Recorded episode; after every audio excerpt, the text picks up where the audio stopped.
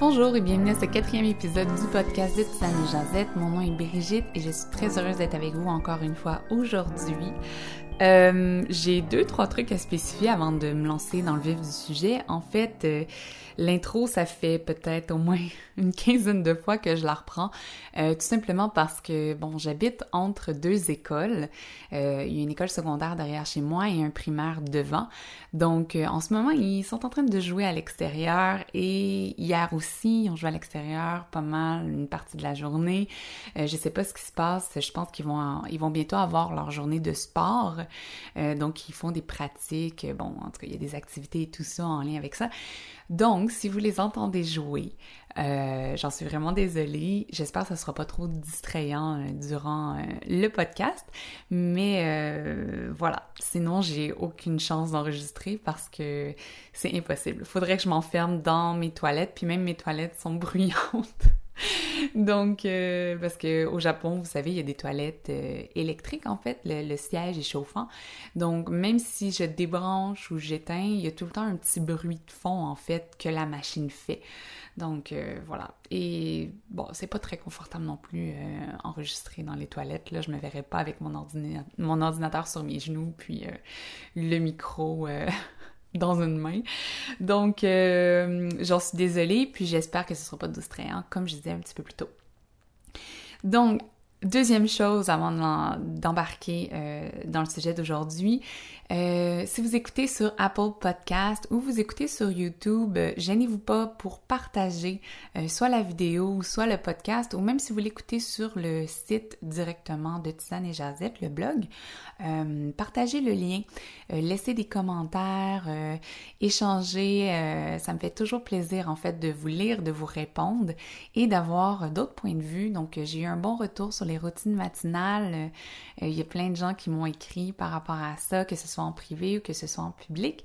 Et ça me fait toujours plaisir euh, de lire vos messages et surtout d'échanger avec les gens parce qu'il y en a qui ont des trucs par rapport à la routine matinale que je ne savais pas.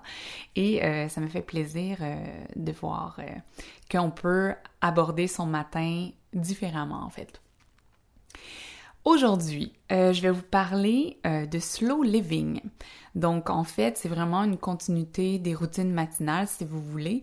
Euh, donc, le slow living, qu'est-ce que c'est? Le slow living, comme son nom l'indique en anglais, c'est de vivre plus lentement. Que ce soit en interaction avec les autres, que ce soit juste pour vous-même, avec vous seulement, en fait, quand vous êtes seul. Euh, puis ça s'applique à toutes les facettes de notre vie, en fait.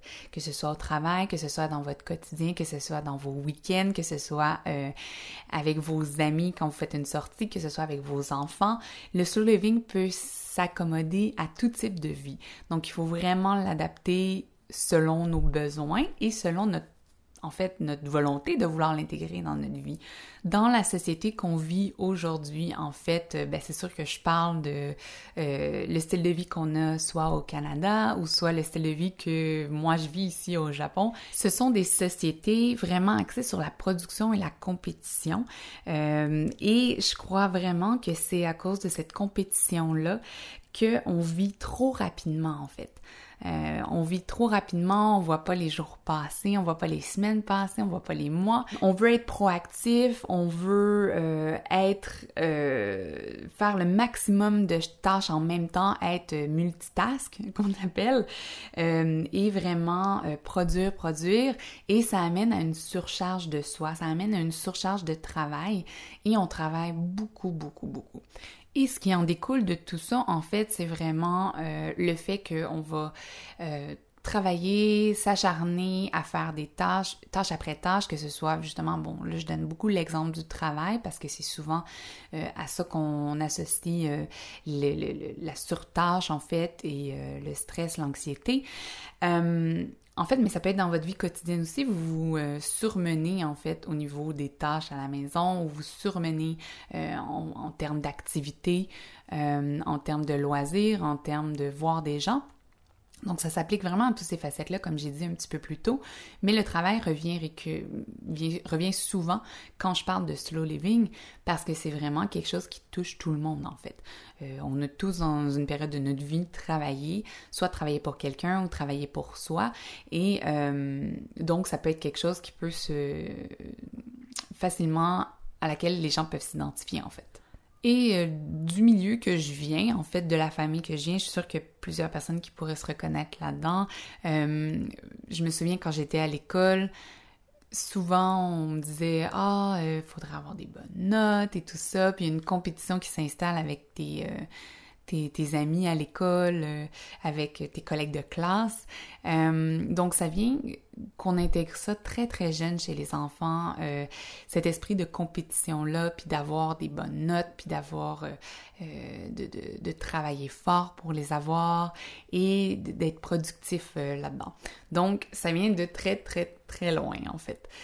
Et ça reste avec nous toute notre vie, j'ai l'impression toute cette pression, cette, cette productivité-là, cette compétition-là qui nous qui reste avec nous en fait toute notre vie, euh, ça crée personnellement, je crois que ça c'est vraiment à l'origine de plusieurs problèmes, euh, que ce soit euh, le stress ou l'anxiété.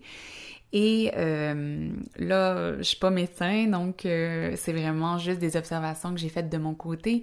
Et je pense qu'une fois qu'on arrive à se défaire de ce côté compétitif-là, de ce côté de productivité-là, euh, et de ralentir notre rythme de vie, euh, je crois que c'est des facettes qui pourraient, en fait, c'est des caractéristiques de nous, euh, donc la, dépression, les, petites déprimes ou l'anxiété, c'est quelque chose qui peut se travailler en fait, qui peut être mis de côté si on travaille un petit peu plus sur le fait qu'on ralentit notre rythme de vie, notre rythme de croisière. Je crois que de mon côté, c'est venu, le slow living est vraiment arrivé dans ma vie par défaut.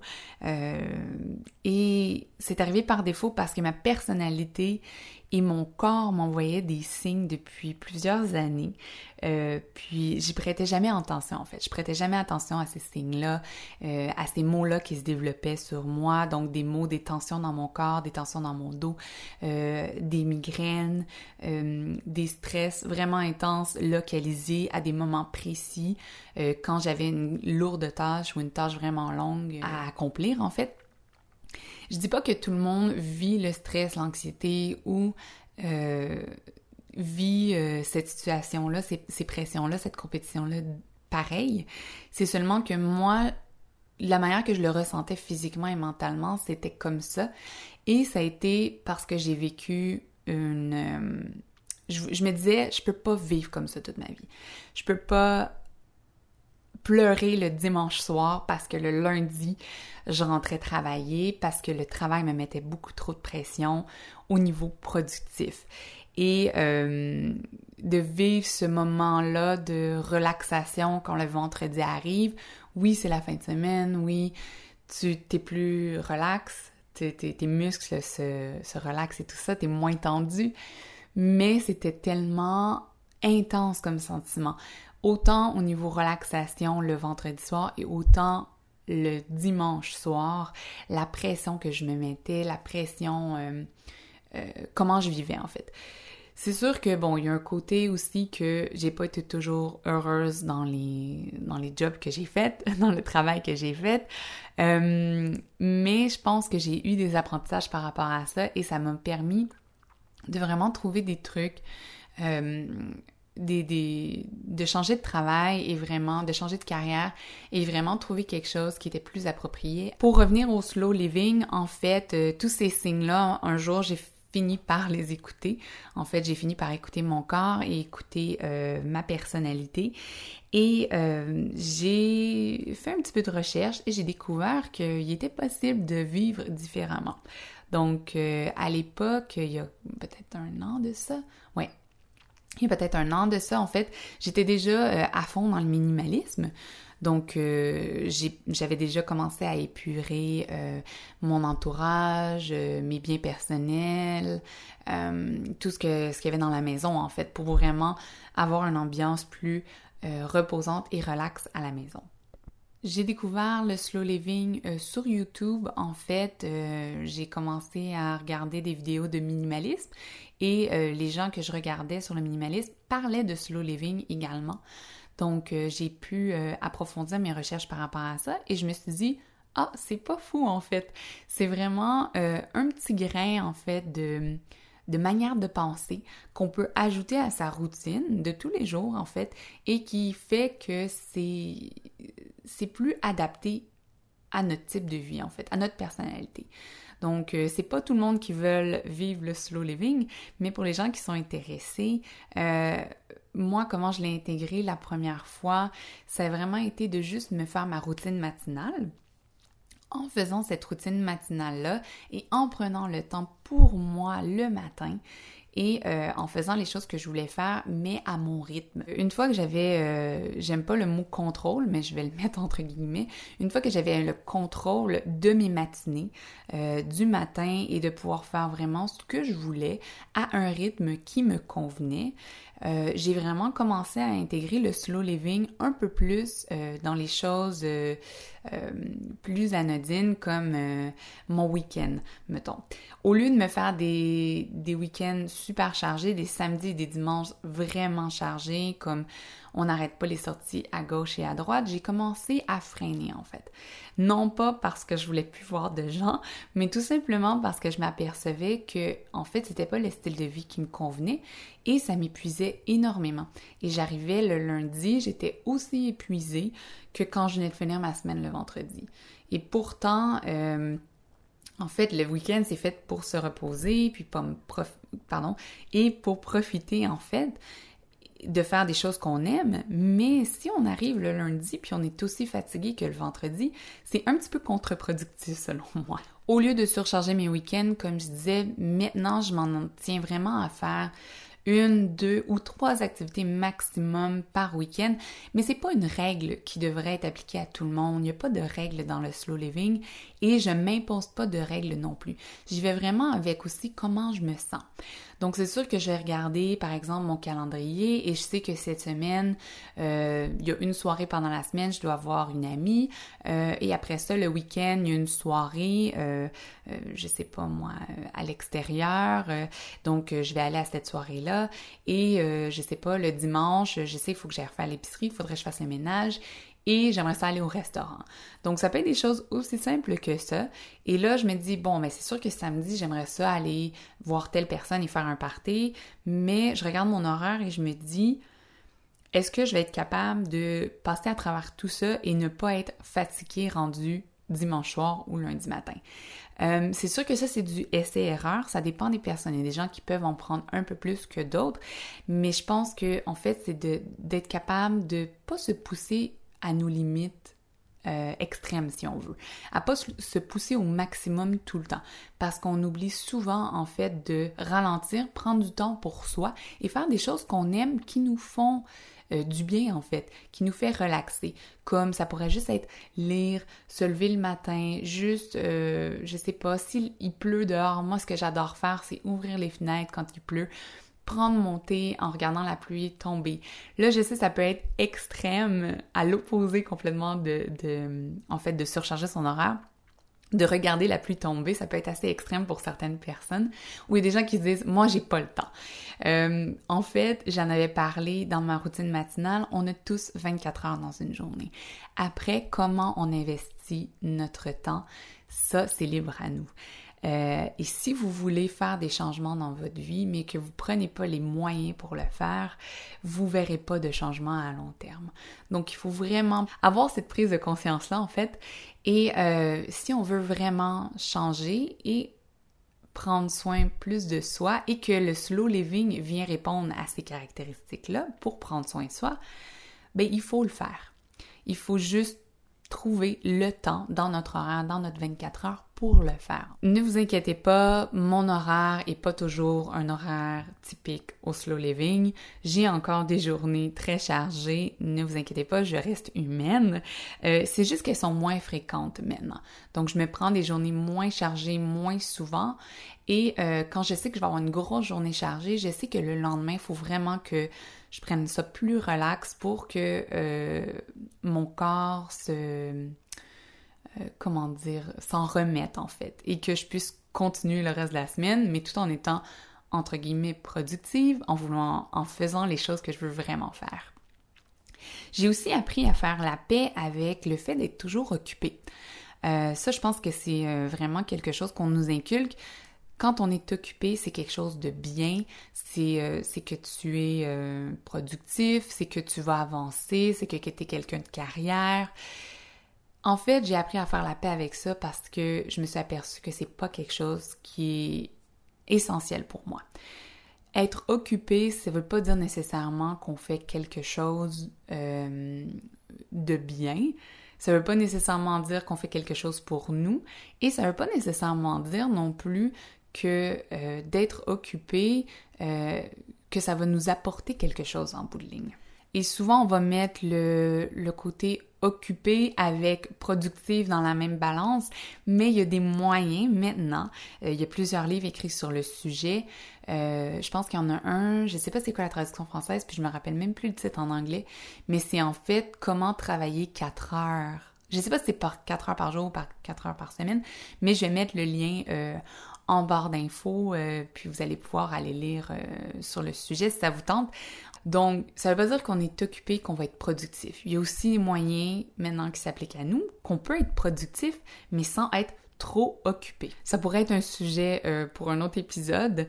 Euh, c'est sûr que j'aimerais ça faire des recherches sur le sujet avant, euh, mais je pourrais vous revenir avec ça si c'est quelque chose qui vous intéresse. Vraiment, comment entre guillemets maximiser son temps pour vraiment se sentir moins occupé, mais être capable d'avancer aussi euh, dans sa vie, soit professionnelle ou soit personnelle. Donc, mon prochain point, c'est pourquoi j'ai adhéré au slow living. Je pense que, avec tout ce que je viens d'énumérer euh, avant, ça peut vous donner à peu près une idée pourquoi j'y ai adhéré. Euh, il y a aussi d'autres points importants que j'aimerais souligner. Donc, pourquoi j'ai adhéré au slow living, c'est vraiment parce que je voulais vraiment donner mon attention aux choses vraiment les plus importantes pour moi.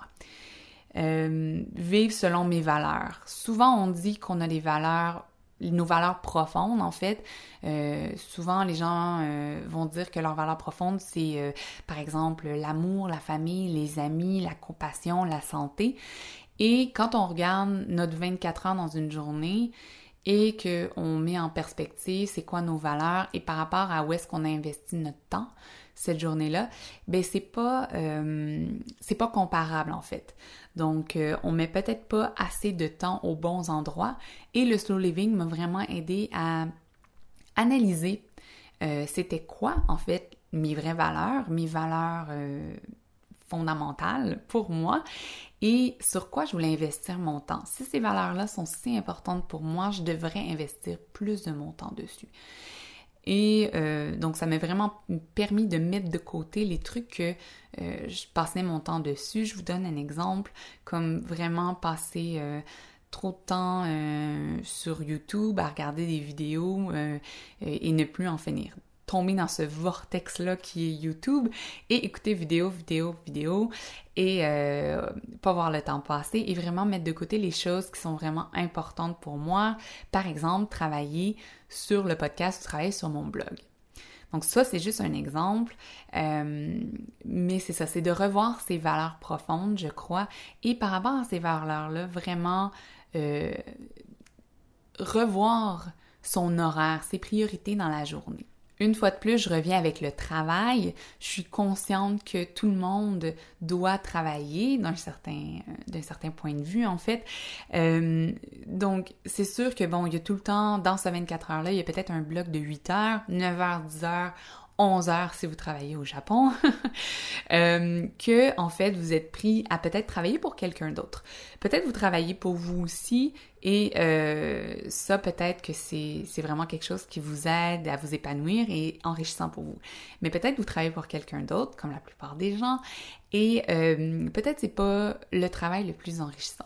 Ce qu'on peut faire dans ce cas-là, c'est comme je le disais plus tôt, vraiment intégrer une routine matinale, regarder aussi le temps qui est attribué pour nous, en fait, pour notre personne. donc, si vous travaillez 8 heures, puis que après vous pouvez avoir la chance le soir d'avoir un trois heures en famille, trois heures euh, avec votre conjoint, votre conjointe, euh, que vous avez ce temps-là à vous si vous êtes seul à la maison. Euh, donc c'est vraiment de revoir son horaire et de vraiment faire la place aux choses qu'on veut vraiment faire. C'est sûr que bon, personnellement, je sais qu'il y a toutes les téléséries du monde que j'aimerais regarder, qu'il y a plein de choses que j'aimerais regarder, il y a plein d'informations que j'aimerais aller chercher mais des fois, je m'aperçois que c'est peut-être pas la priorité. C'est peut-être pas la chose que je devrais en faire une priorité, en fait. Si vous avez, euh, je vous donne un exemple, si vous avez euh, peut-être trois ou quatre ou cinq même téléséries que vous voulez vraiment, vraiment voir, euh, peut-être que le mieux pour, en fait, consommer, si on peut le dire comme ça, ces téléséries-là, c'est peut-être justement de ralentir et au lieu des binge-watcher, comme on fait, comme je fais, comme tout le monde fait, c'est peut-être justement savourer en fait la série. Donc, si c'est une série, je vous donne un exemple, de 10 euh, épisodes, ben vous prenez cette série-là, un épisode à la fois, et vous l'écoutez euh, un épisode par jour, si ça peut être quelque chose de faisable pour vous. Si euh, vous pensez que c'est un épisode par semaine pour vous, ben faites-le comme ça. Donc, c'est vraiment de, de revoir ce qu'on fait au quotidien et peut-être de juste changer la manière qu'on les traite, en fait, par rapport au temps. Donc, c'est vraiment pour le côté valeur que j'ai vraiment euh, intégrer le slow living dans ma vie et parce que, comme je l'ai dit un petit peu plus tôt, c'est vraiment quelque chose qui me correspond beaucoup. Je sais que je vous ai donné quelques indices euh, depuis que je parle, euh, depuis le début du podcast. en fait, comment moi je l'applique à mon quotidien. en fait, c'est que je remets tous mes priorités en perspective. Je re-questionne tous les trucs que je pense qui sont importants, urgents ou qui sont une priorité dans ma vie. Je requestionne tout de A à Z à chaque fois que je fais quelque chose. Euh, je le fais moins maintenant, mais c'est dès que j'ai en fait découvert le slow living, c'est que tu te remets en question sur plein de choses. C'est simplement de faire nos priorités des vraies priorités. Je trouve que le mot priorité est vraiment rendu quelque chose de euh, facile à utiliser. Euh, on va dire c'est une priorité, mais en fait, est-ce que c'est vraiment une priorité première pour nous? Est-ce que ça vient vraiment chercher nos valeurs profondes? Est-ce que c'est vraiment quelque chose d'important ou d'urgent? Si on le fait pas, est-ce que c'est grave? Donc, je pense que c'est le genre de questions qu'il faut garder en tête quand on, on redéfinit qu'est-ce qu'on veut faire et qu'est-ce qu'on ne veut plus faire quand on décide de euh, recentrer sa vie sur un mode de vie plus slow living. Et ça revient au point que je parlais tantôt, en fait, c'est vraiment euh, de faire plus de place aux choses qui nous apportent beaucoup plus. Donc, qui vont nourrir ces valeurs-là, qui vont vraiment nous rendre euh, plus heureux, plus positifs. Et ça va découler du fait qu'on va vivre un petit peu mieux avec euh, notre quotidien en fait, sans avoir trop changé autour de nous. Euh, contrairement à si on décide de rester dans ce carcan-là euh, du fait qu'il faut être productif, qu'il faut être en compétition, mais que ça ne nous correspond pas, mais pas du tout, ça peut créer des frustrations, de la déprime parce qu'on se laisse de côté. On vient plus chercher cette essence-là en dedans de nous qui fait que on est telle ou telle personne parce que cette ce, comment dire cette valeur-là nous définit et on vient pas la, la, traiter en fait. Comme si vous aviez un jardin, vous avez un jardin avec des super belles fleurs, ça représente vos valeurs, ça représente vraiment les choses qui vous feront du bien parce que les fleurs sont belles, euh, elles sont rayonnantes et tout. Donc si vous l'alimentez, les fleurs vont grossir, ils vont grossir, ils vont grandir. Euh, donc vous allez avoir un beau jardin. Si par exemple vous avez un jardin et c'est seulement des mauvaises herbes, j'ai rien contre les mauvaises herbes avant que quelqu'un m'attaque sur le sujet. Euh, si vous avez juste des mauvaises herbes mais vous avez aucune fleur et vous continuez à arroser les mauvaises herbes et à les entretenir, euh, ces mauvaises herbes là en fait ils vont continuer à grandir en dedans de vous et vous laisserez pas de place à aucune fleur en fait. Vous laisserez pas de place à euh, vos valeurs profondes et c'est ce qui fait qu'on va pas bien se sentir parce que quand on regarde un jardin de mauvaises herbes, je sais encore là qu'il y a des mauvaises herbes qui sont très très jolies euh, et encore là c'est très euh, c'est très subjectif, c'est quoi une mauvaise herbe, c'est quoi une pas une mauvaise herbe. Mais si on regarde un jardin justement hum, de mauvaises herbes et qu'on regarde un jardin de fleurs, ça n'a pas le même effet sur nous en fait. On va avoir plus tendance à trouver ça joli d'avoir des super belles fleurs avec comme des couleurs variées que de voir un champ vraiment euh, platonique avec toute la même couleur et justement plein de mauvaises herbes.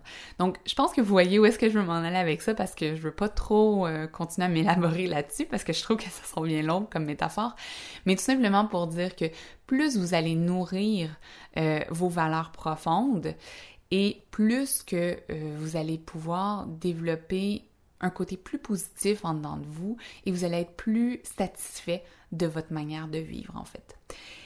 Et c'est pour ça que le slow living euh, est arrivé dans ma vie, je crois, parce que j'en avais vraiment besoin et ça m'a permis, c'est un outil euh, pour vraiment améliorer mon style de vie.